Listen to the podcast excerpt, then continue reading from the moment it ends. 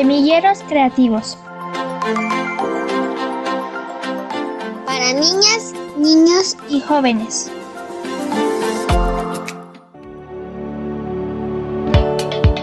En nuestro episodio anterior, la docente a cargo del semillero creativo de dibujo y pintura, ubicado en el municipio de Iguala de la Independencia en Guerrero, compartió la importancia de estos espacios de formación artística gratuita con enfoque comunitario que buscan fomentar la paz, desarrollar el pensamiento crítico y promover en niñas, niños y jóvenes una vida artística y cultural. Este semillero es uno de los más de 400 que existen en todo el país y uno de los que reportan un mayor número de alumnos inscritos lo cual es un indicador de suma importancia, ya que Guerrero es uno de los estados del país más afectados por situaciones como la inseguridad y la violencia.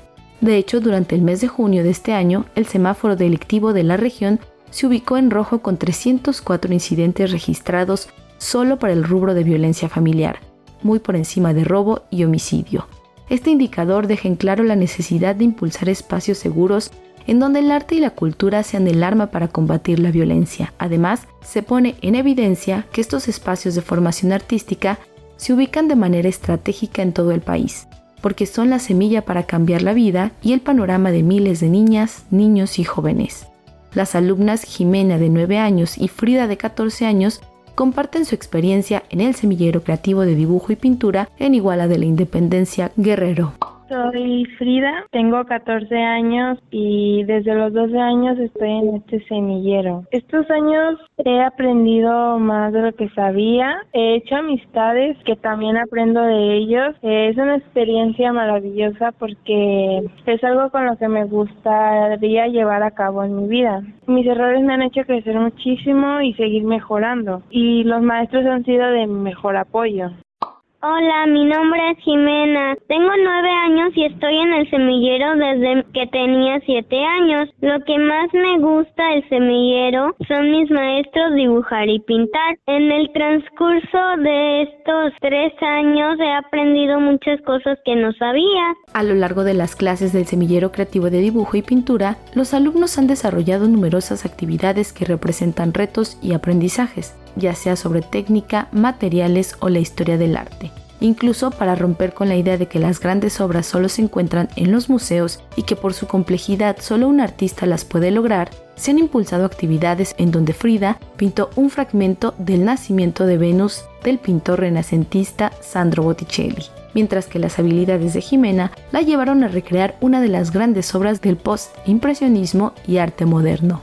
Hace unos días pintamos unas bolsas de manta con algunas pinturas famosas en la historia del arte. Yo pinté La Noche Estrellada de Van Gogh. Frida comenta que además de adentrarse al mundo del arte y descubrir las obras y artistas icónicos, ha desarrollado habilidades para expresar su forma de percibir el mundo es mucho más abierta mi mente. Ya tengo la habilidad de imaginar cosas que jamás he visto y pues hay tantas cosas que puedes hacer con un lápiz en la mano y empezar a trazar. La experiencia de formar parte de un semillero creativo no solo va encaminada a la formación artística, ya que la convivencia entre los alumnos, la disciplina, la constancia, el respeto y la responsabilidad propician el desarrollo integral en los infantes y jóvenes del semillero algo que Jimena celebra. Muchos nuevos amigos y sí hay más niños de mi edad con los que he convivido y tenido la experiencia. Incluso ha habido unos más grandes y más chiquitos, pero juntos somos muchos y podemos lograr lo que sea al pintar. Tanto Frida como Jimena refieren que su estancia en el semillero creativo de dibujo y pintura es una experiencia única que las ha llevado a crear obras que integraron el gran telón que se vio en el Auditorio Nacional como parte del magno evento de cultura comunitaria Tengo un Sueño 2022. Así que su deseo es que más niños se sumen a estos espacios de formación artística.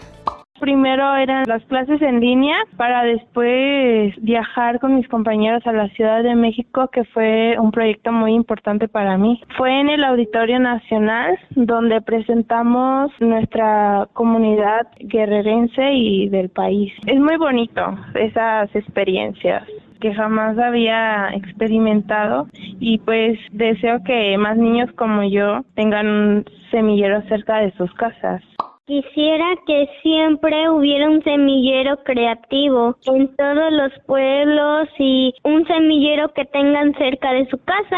En la próxima entrega abordaremos la experiencia de docentes y alumnos de otro de los semilleros creativos que se encuentran en el país. Para Radio Educación, Pani Gutiérrez.